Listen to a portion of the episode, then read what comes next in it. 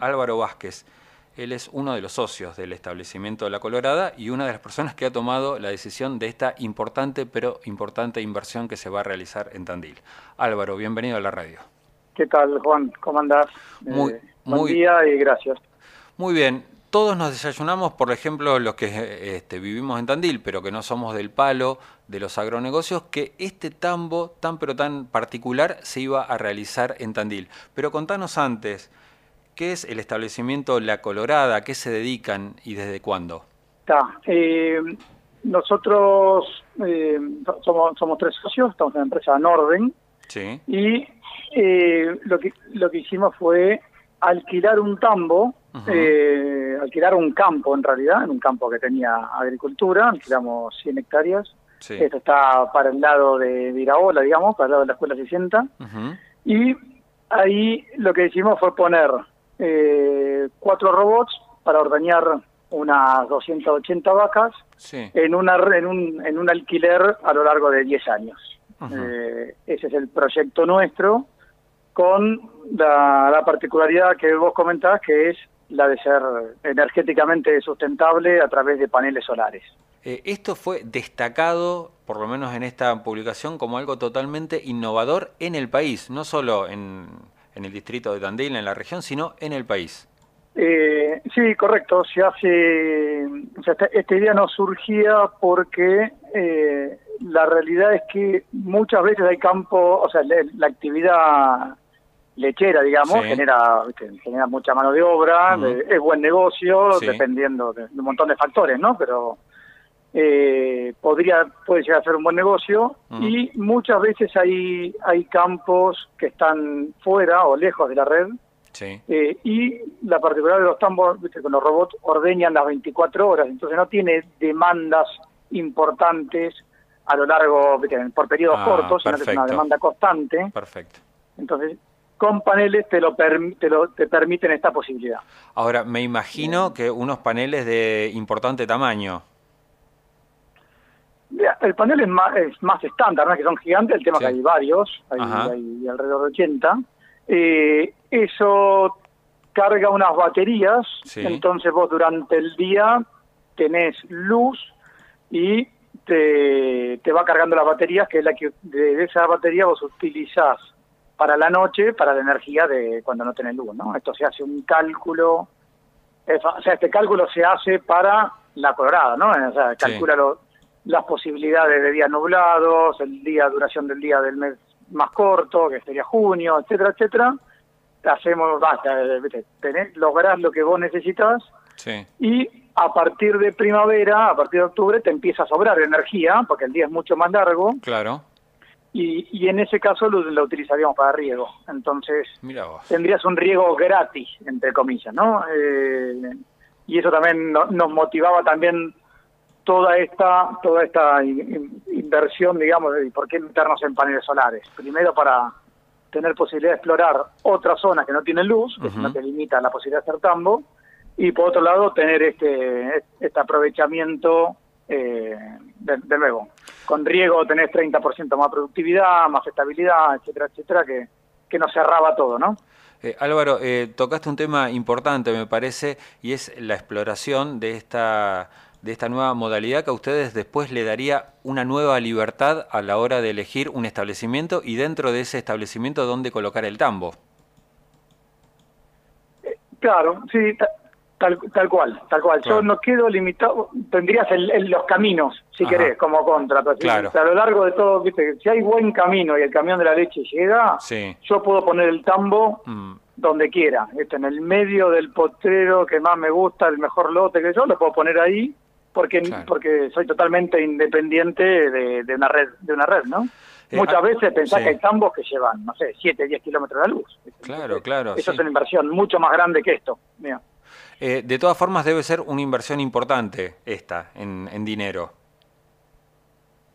eh, sí, sí, todo el proyecto sí, es una inversión grande, fue muy, muy, fue con, con créditos, eh, todos los paneles solares salió con un crédito del vice ah, eh, por, por energía renovable, ¿no? Entonces, es, esas situaciones te la, te la darían, no te este crédito en concreto era sí o sí, si vos tenías una energía renovable, si no, no tenías acceso al crédito. Eh, Entonces, eso permitió armar todo esto. Álvaro, ¿ustedes ya tenían el tambo y lo dotaron de este nuevo sistema de energía o pensaron el tambo y el sistema de energía como un solo proyecto?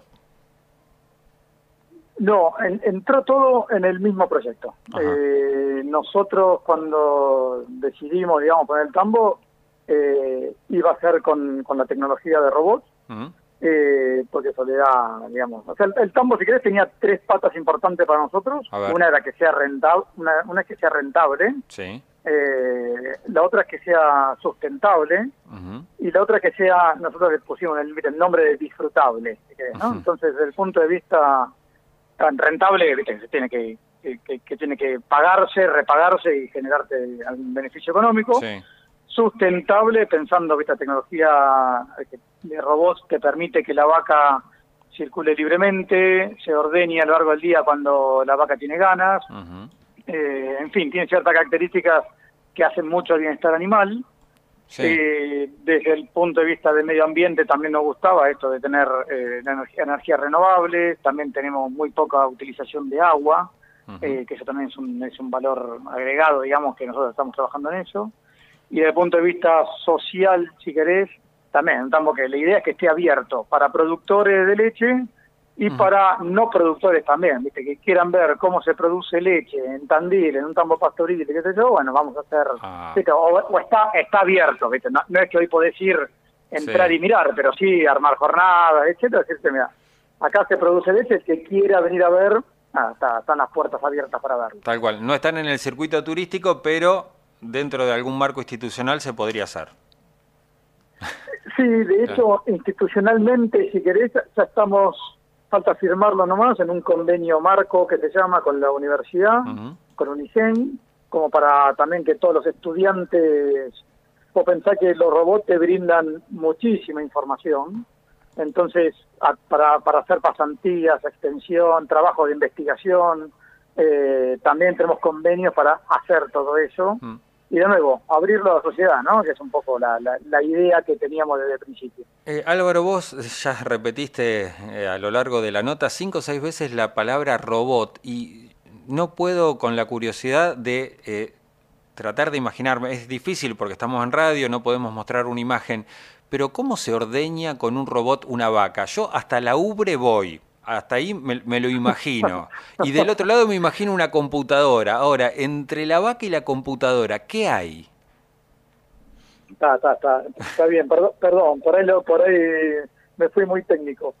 Eh, no, el, tema es así, vos, vos tenés la vaca que circula libremente por el campo. Sí. Eh, y en él en, se llama robot, en realidad es un, eh, imagínate un box, como si fuese una, una manga de un campo, es un, box de 2 de dos metros 50 por, por uno, imagínate algo así, eh, en los cuales la vaca tiene acceso, eh, y cuando tiene acceso tiene un láser que identifica los pezones de la ubre y conecta y le empieza a ordeñar. Entonces, y esa vaca, vos decís, vos decís al sistema, le decís, bueno, ordeñar la vaca cuando tenga más de 10 litros de leche en la ubre cargada, por ejemplo, ¿no? Entonces, esa vaca va al campo, cuando vuelve, si la vaca, el sistema interpreta que tiene más de 10 litros, la va, la va a ordeñar, y mientras la ordeña le da de comer. Entonces, suena, como increíble eso, suena como increíble lo que está contando, sí. Es, increíble porque es, la, es la mayor tecnología propuesta en algo biológico que es mm. la vaca, ¿no? Eh, que, es como, como, la vaca sabe, porque ¿qué pasa después? La vaca como sabe que si llega con 8 litros no lo va a ordeñar, entonces va a venir una hora más tarde. ¿Para qué? Para poder comer el balanceado que le queda al robot. Entonces aprende y toman los tiempos la vaca. Es como un estímulo eh, y además, claro, con aprendizaje. Exacto, sí, sí, tal cual, tal cual. increíble. ¿Y, estos, y estos box, eh, me imagino que los podés ir rotando, los podés ir cambiando de, lugar? Eh, acá acá hay una hay una instalación de hormigón, hay una oficina, ah, eh, hay, hay, algo ya, armado donde ahí se instalan los cuatro, en este caso nosotros tenemos cuatro robots, con lo cual cuatro boxes. Sí. y eh, directamente quedan ahí. Nuestro, ah, de nuevo, nuestro alquiler, nuestro alquiler es por 10 años. Claro. En 10 años el dueño me puede decir, bueno, te tenés que ir, con lo cual me, me, llevo todo. Es muy fácil de llevártelo, está atornillado al hormigón, digamos, ¿no? Está bien. Y el dueño me dice, seguí vos, bueno, sigo ahí encantado, ¿no? Pero, digamos, las posibilidades de, de, irte, por eso también se abre eso. Yo, si en 10 años me quiero ir, de nuevo, me llevo los paneles, me llevo los robots, me llevo nada, todo, digamos, ¿no? Menos, menos la casa o el hormigón y el resto me llevo, me llevo, me llevo todo, me llevo los robots. Eso también te da esa posibilidad, ¿no? De tener alquileres temporarios no sé, para nuestro caso que no somos dueños de campo, ¿no? Entonces no nos quedaba otra. Tal cual. Y, y toda esta tecnología, Álvaro, ¿cuántas personas requiere? Digo porque eh, estoy pensando que históricamente el tambo fue como una de las actividades más sacrificadas dentro del, campo, ¿no? Es bueno, el que labura en el campo se tiene que levantar temprano, las manos a la miseria, pasa frío. Esto me imagino que tiene que tener otro tipo de calidad también laboral para las personas que están ahí. Pero ¿con cuántas personas podés administrar esto? Mira, nosotros hicimos un, un esquema eh, de nuevo, si querés, tuvimos varios, varios nos dijeron, eh, y es verdad, ¿viste? que tenés la posibilidad de arrancar de cero. ¿no? Nosotros agarramos, era un campo que era girasol, 100 hectáreas de girasol. A partir de ahí lo empezamos a hacer, empezamos en abril y el viernes que el viernes este que pasó empezamos a ordeñar las primeras vacas. Entonces lo armamos todo de tal manera que sea lo más fácil para el operario, ¿no? Eh, y que sea muy atractivo para la gente eh, y que sea fácil el manejo. En nuestro caso está proyectado para manejarse entre dos y tres personas, unas 280 vacas y alrededor de unos 8.000 litros eh, vamos, que vamos a estar produciendo. Ese es el objetivo nuestro. Eh, bueno, vamos, vamos a ver. creemos y lo tenemos, digamos, ya pensado para eso, ¿no? al principio, por supuesto, tenés que enseñarle a todas las vacas que nunca conocieron un robot a entrar un robot, ¿no? Entonces, al principio te lleva más gente, pero, pero a los tres meses ya está el sistema eh, más, más prolijo. Y la vaca a los cinco días ya ve el robot y como sabe que le va a de comer, se va a meter sola. Ese, ese, aprendizaje es increíble, pero... Es increíble lo que estás contando, es, sí. Es increíble, sí, tal cual. Tal cual. Álvaro, muchísimas gracias por estos minutos, encantados. Sí, bueno, gracias a ustedes. Un Listo, hasta luego.